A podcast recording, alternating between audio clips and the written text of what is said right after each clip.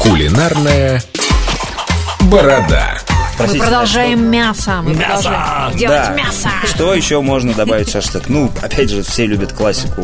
Лук, уксус, майонез, соль, перец. Все. Не забывайте добавлять разную зелень. Сейчас, сейчас зелени Например? куча. Тархун, э, мята. Добавьте, э, я очень люблю кинзу. Это все в маринад или ты всё когда в мари- украшаешь Нет, готовое? это все в маринад. Прям в маринад, чтобы э, зелень отдала свои вкусовые качества и передала вкус э, продукту, который вы маринуете. Плюс э, очень вкусен кумин, куркума. Взять на вооружение обязательно томаты. Причем спелые, хорошие, вкусные томаты. Единственное, что 290 рублей. э, по 690 А, ты такие используешь. Возьмите томаты, единственное, их сбланшируйте и вытащите всю мякоть из них. Внутри оставьте только, ну, так называемое филе томатов. Ее мелко порубите и добавьте, опять же, в шашлык.